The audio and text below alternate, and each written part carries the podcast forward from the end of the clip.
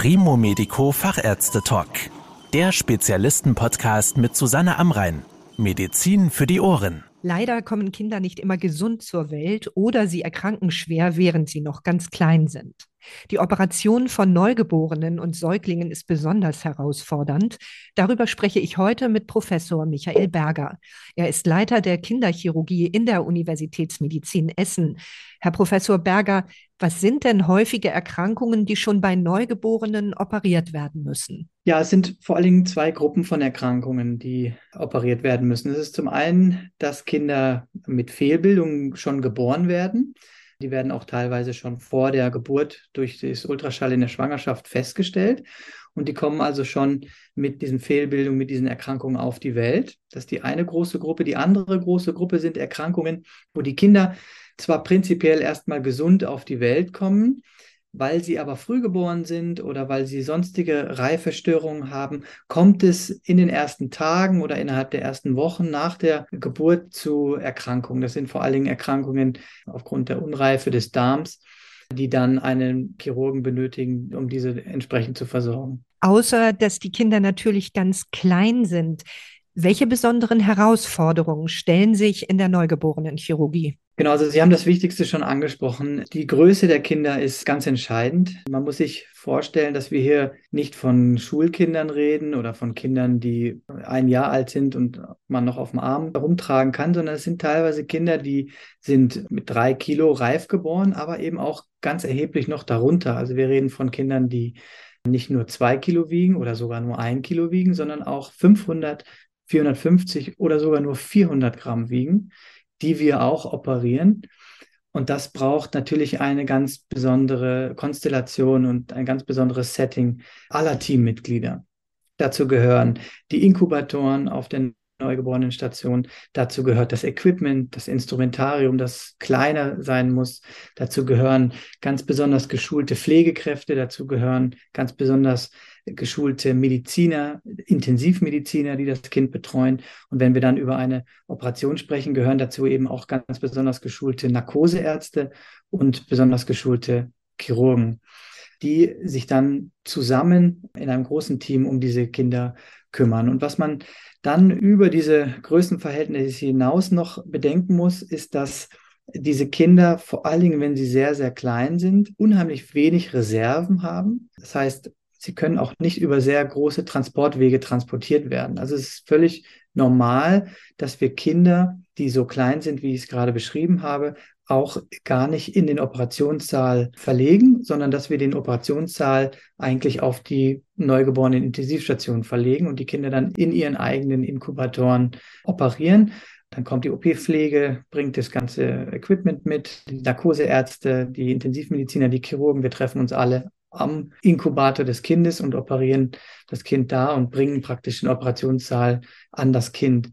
Und das ist, weil diese Transportwege und wenn sie nur aus dem Inkubator raus und in den Nebenraum sind, teilweise lebensgefährlich sind, vor allen Dingen bei Kindern in den Größenordnungen, über die ich gesprochen habe. Nun ist es ja so, dass bei Erwachsenen häufig minimalinvasiv operiert wird, weil dies ja in vielen Fällen besonders schonend ist.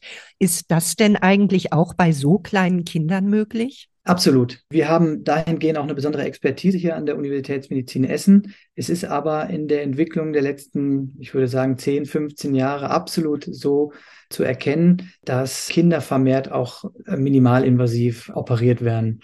Das ist nicht bei jeder Größe möglich aber der Fortschritt zeigt, dass wir auch Kinder von einer Größe von zwei Kilo oder vielleicht auch knapp darunter mit 1,8, 1,9 Kilo, selbst bei komplexen Fehlbildungen, also wir reden von Atresien der Speiseröhren, also Atresie bedeutet eine Verengung oder eine Fehlentwicklung der Speiseröhre oder Fehlentwicklungen und Verengungen des Zwölffingerdarms oder anderer Teile des Magen-Darm-Trakts selbst diese Kinder können wir minimalinvasiv operieren und korrigieren.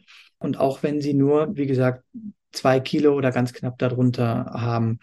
Dafür ist eine besondere Konstellation notwendig. Zum Beispiel muss das Herz mitspielen. Das Team braucht die entsprechende Expertise, aber es ist absolut möglich und der Trend geht in diese Richtung.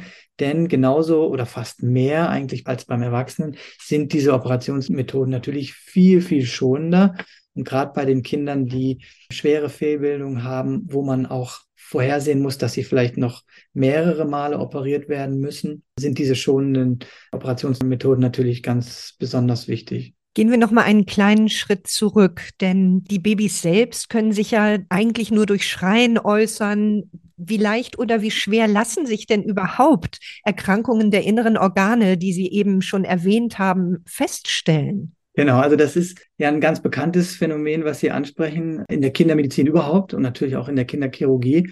Wenn die Kinder geboren sind und sie sind vielleicht sogar schon zu Hause und kommen dann noch ein paar Tage nach der Geburt nochmal wieder, dann gehen wir natürlich ganz besonders auf die Eltern ein. Und das machen wir auch ganz bewusst, wenn die Eltern auch vielleicht das, das erste Kind ist und wir haben vielleicht das Kind erst seit einer Woche bei sich zu Hause dann merken wir doch, dass der elterliche Instinkt, gerade der mütterliche Instinkt, doch oft sehr, sehr treffend ist und sehr richtig liegt. Und das geht dann vielleicht gar nicht so in die Richtung, dass die Eltern ganz genau berichten können, was vielleicht nicht stimmt, aber sie können oft doch instinktiv richtig herausfühlen, das, was nicht stimmt. Und wir nehmen das sehr ernst.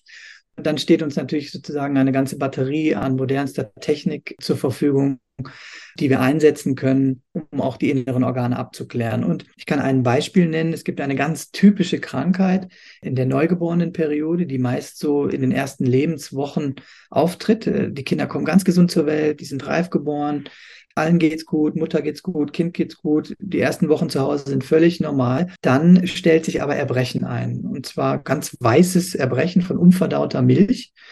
Und das liegt daran, dass sich in den ersten Lebenswochen eine Engstelle entwickelt durch ein falsches, vermehrtes Wachstum von Muskulatur am Magenpförtner. Der Magenpförtner ist die Stelle im Körper, die sozusagen portionsweise den Mageninhalt an den Darm weitergibt.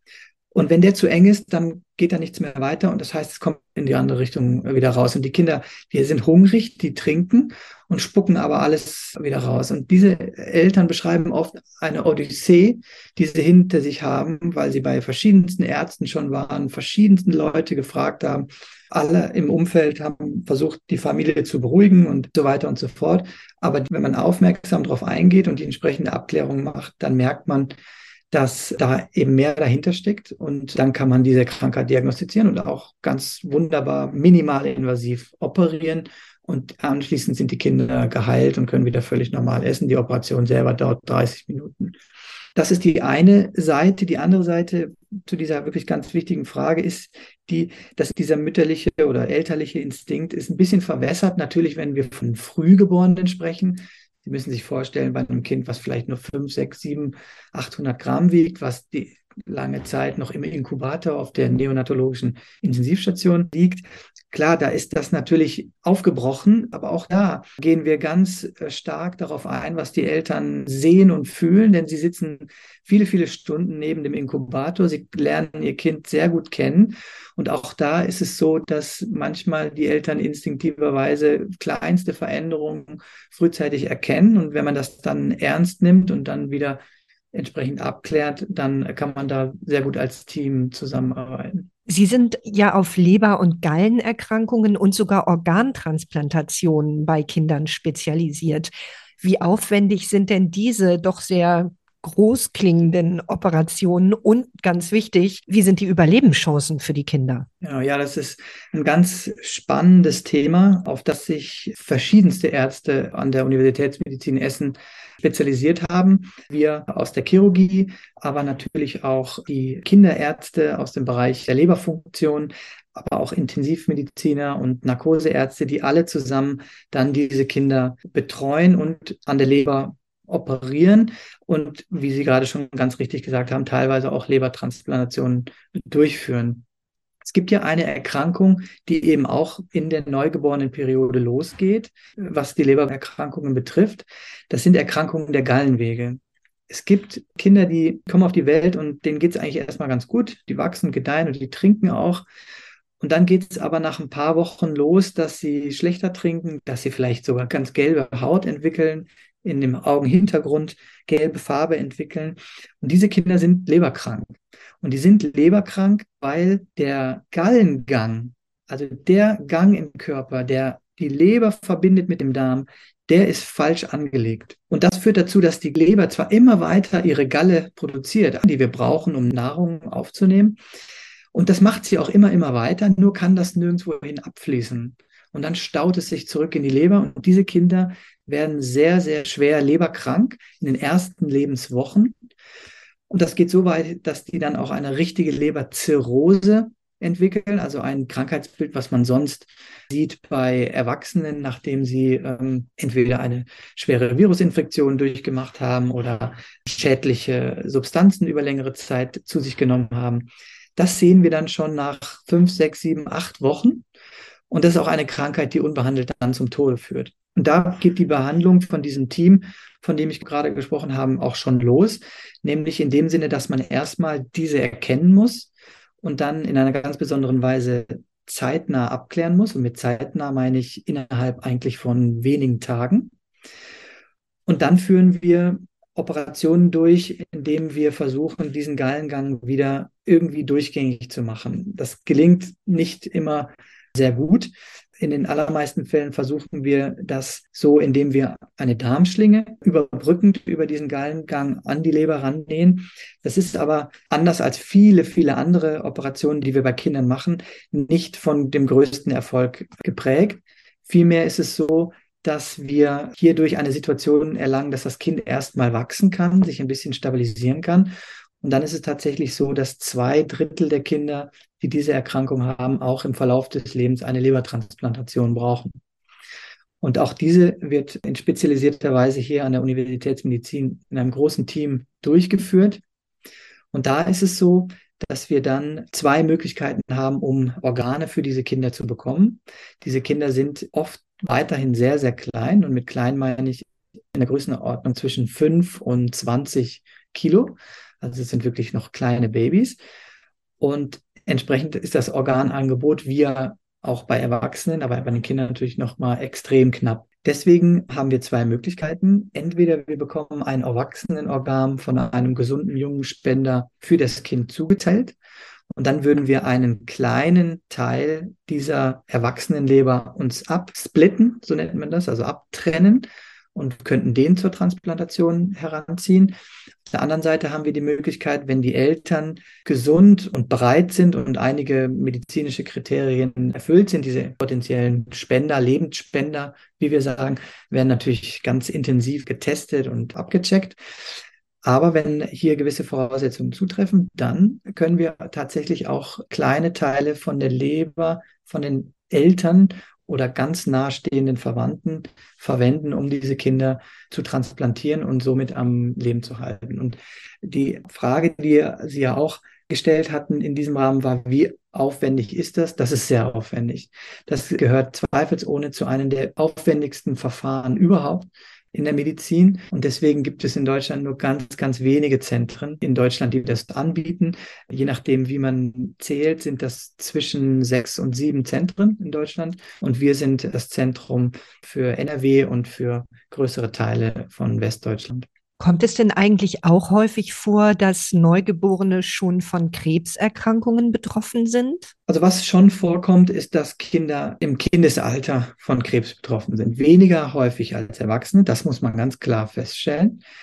Nichtsdestotrotz sind es ganz dramatische und einschneidende Krankheitsbilder, die natürlich das ganze Umfeld, Brüder, Geschwister, die Eltern, aber auch die Pflege und die Ärzte natürlich total mitnimmt.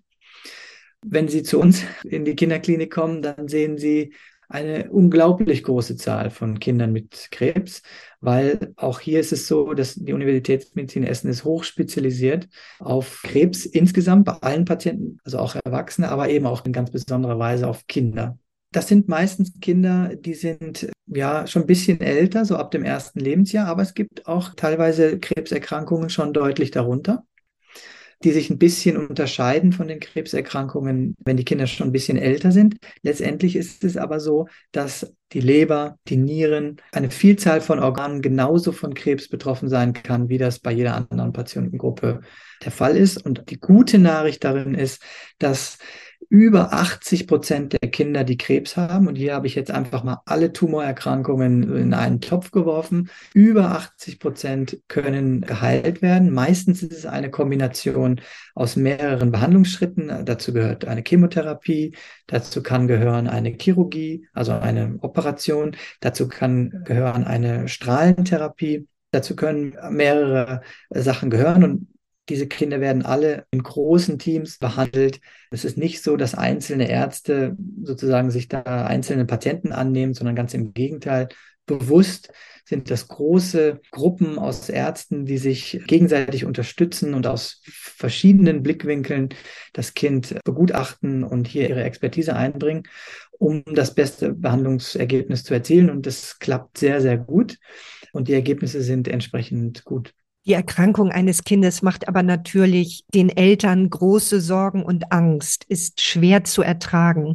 Gibt es denn von Ihrer Abteilung auch Hilfe oder Unterstützung für die Eltern der Kinder, die Sie behandeln? Ja, absolut. Also das ist ein ganz wichtiger Punkt, den Sie ansprechen, dass gerade wenn man selber Kinder hat oder gerade auch junge Kinder hat, das nimmt einen richtig mit und das nimmt alle mit. Die Pflege, die Ärzte, die Eltern. Es ist ein absolut wichtiges Thema und entsprechend viele und vielschichtige Angebote gibt es da, die Eltern äh, zu begleiten, aber auch teilweise die, die Mitarbeiter zu begleiten, denn das geht einem richtig an die Substanz. Deswegen ermutigen wir alle Eltern, dass wenn sie merken, dass sie vielleicht am Ende ihrer Kräfte angekommen sind, was zwangsläufig passieren muss, wenn man so ein richtig schwer krank ist, vielleicht krebserkrankt ist oder ein Kind hat mit vielen Fehlbildungen, äh, wo viele Operationen notwendig sind. Da sind wir immer ganz aufmerksam und versuchen die Eltern auch darauf aufmerksam zu machen, dass es diese Angebote gibt und dass sie auch wahrgenommen werden. Selbst wenn Sie Kinder, wie Sie zum Beispiel beim Thema Krebs eben ausgeführt haben, häufig erfolgreich behandeln können, wie geht es den Kindern denn später im Leben mit solchen Erkrankungen im Säuglingsalter? Sind die dann tatsächlich vorbei und geheilt oder begleiten Sie diese Kinder ihr Leben lang? Die Kinder zu operieren war vor 100 Jahren sozusagen unmöglich. Viele davon sind gestorben. Vor allen Dingen, wenn wir über die Fehlbildung am Magen-Darm-Trakt reden. Das waren Kinder, die konnte man damals noch nicht technisch korrigieren, deswegen sind sie gestorben dann konnte man sie technisch korrigieren. Also der Chirurg konnte sozusagen seinen Teil einbringen, aber die Kinder konnten anschließend nicht am Leben äh, halten werden, weil es keine neugeborenen Intensivstation gab. Es gab keine künstliche Ernährung, es gab keine Form, diese Kinder zu beatmen, was ein ganz, ganz entscheidender Faktor ist. Das ist alles gelöst und deswegen überleben die aller, allermeisten Kinder, die mit auch schweren Fehlbildungen geboren werden, überleben. Und es geht eher mehr darum, dass wir ein gutes Ergebnis in dem Sinne hervorrufen, dass die Kinder ein so normal wie mögliches Leben leben können. Nichtsdestotrotz ist es der Ansatz der Kinderchirurgie, und das ist auch in den letzten Jahren und vielleicht letzten zehn Jahren hat ein großer Wandel stattgefunden innerhalb der Kinderchirurgen, dass wir wirklich jede Fehlbildung und auch wenn sie noch so gut zu behandeln war initial, dass wir sie möglichst ein Leben lang nachsorgen. Denn es fällt doch immer mal wieder auf, dass natürlich kleine Abweichungen von der Normalität bestehen dass man die aber, wenn man sie frühzeitig erkennt und frühzeitig behandelt, man sie wirklich sehr gut führen und in den Griff bekommen kann. Und das ist eine Sache, in der wir uns in der Kinderchirurgie ganz besonders einsetzen, dass also die Kinder in regelmäßigen Abständen dann lebenlang zu uns in die Nachsorge kommen. Viele werdende Eltern fragen sich und sind unsicher, ob sie die Geburt vielleicht lieber in so einer kuscheligen Atmosphäre wollen oder ob sie vielleicht aus Sicherheitsgründen lieber ein großes Krankenhaus mit vielleicht einer angeschlossenen Kinderintensivstation, einer guten Kinderchirurgie auswählen sollen. Nun sind Sie natürlich Kinderchirurg, aber was wäre aus Ihrer Erfahrung heraus Ihr Rat? Also zuerst will ich mal sagen, also auch bei uns ist es kuschelig. Aber Spaß beiseite. Man muss unterscheiden. Eine Schwangerschaft, die vom ersten bis zum letzten Moment an keinerlei Probleme aufgeworfen hat, wo alle Ultraschalluntersuchungen keinerlei Auffälligkeiten gezeigt haben, kein Verdacht auf eine Hochrisikoschwangerschaft oder auf eine gar Fehlbildung des Kindes oder sonstige Zeichen hervorgebracht hat, ist es absolut Standard und wünschenswert, dass diese Kinder auch außerhalb von den Universitätskliniken geboren werden. Wenn allerdings in den Ultraschalluntersuchungen vor der Geburt schon der Verdacht besteht, dass vielleicht eine schwerwiegende Erkrankung des Kindes oder der Mutter besteht, dann ist es natürlich absolut, und da raten wir ganz dringend dafür, dass dann die sogenannte Verlegung dann nicht erst stattfindet, wenn das Kind geboren worden ist, sondern noch im Leib der Mutter. Das heißt, diese Kinder sollen explizit frühzeitig an die Universitätsmedizin angebunden werden. Sie sollen in Kontakt stehen mit den Geburtshelfern und Geburtshelferinnen und den entsprechenden ärztlichen Kolleginnen und Kollegen der Gynäkologie, um die Mutter zu betreuen. Und sie sollen angebunden werden an die Kinderärzte und Kinderchirurgen der Universitätsmedizin Essen in dem Beispiel oder von der Uniklinik, um die Frage generell zu beantworten, um das Kind dann natürlich in so einem Setting hier zu gebären und dann rundum versorgen zu können. Dazu raten wir ganz dringend und uns in der Kinderchirurgie äh, hilft das natürlich ungemein, dass wir die Eltern schon vor der Geburt kennenlernen. Denn Sie müssen sich vorstellen, diese Erkrankungen sind sehr, sehr selten. Die Eltern haben im Freundeskreis wahrscheinlich keine Eltern oder Freunde, die ähnliches durchlebt haben. Dafür sind diese Sachen einfach zu selten. Sie belesen sich im Internet, das kann gut sein, das ist aber auch mit vielen Tücken verbunden. Deswegen legen wir großen Wert darauf, dass wir alle Eltern, wo sowas im Raum steht, dass wir sie vor der Geburt beraten. Die kommen also in unsere sogenannte pränatale Sprechstunde. Wir führen ausführliche Beratungsgespräche durch, einmal, zweimal, dreimal, so oft wie das notwendig ist. Und das hilft den Eltern ungemein, sich auf die Geburt vorzubereiten, die ja ganz unweigerlich abweichen wird von alledem, was man sich so als werdende Eltern erträumt und vorstellt und was man auch aus dem Bekanntenkreis hört. Und äh, das nehmen wir sehr ernst. Und da können wir viel Gutes tun, indem wir die Eltern von vornherein anbinden. Und uns hilft es natürlich auch, weil Fehlbildungen teilweise auch so schwer sind, dass wir unmittelbar handeln müssen. Das heißt, die Kinder werden geboren, sie werden sozusagen aus dem Kreissaal in den Operationssaal verlegt. Und wir haben gar keine Zeit mehr, mit den Eltern zu reden. Die Eltern haben gar keine Zeit, das Kind zu sehen. Und wenn man da eine schöne, gute Vertrauensbasis zu den Eltern schon geschaffen hat, dann hilft man den Eltern und wir helfen uns selber, weil die Abläufe einfacher sind. Deswegen legen wir darauf sehr großen Wert. Vielen Dank für die Informationen, Herr Professor Berger. Danke. Das war der Primo Medico Fachärzte Talk. Danke, dass Sie zugehört haben. Mehr Informationen rund um das Thema Gesundheit und medizinische Spezialisten finden Sie auf primomedico.com. Bis zum nächsten Mal, wenn es wieder heißt Medizin für die Ohren.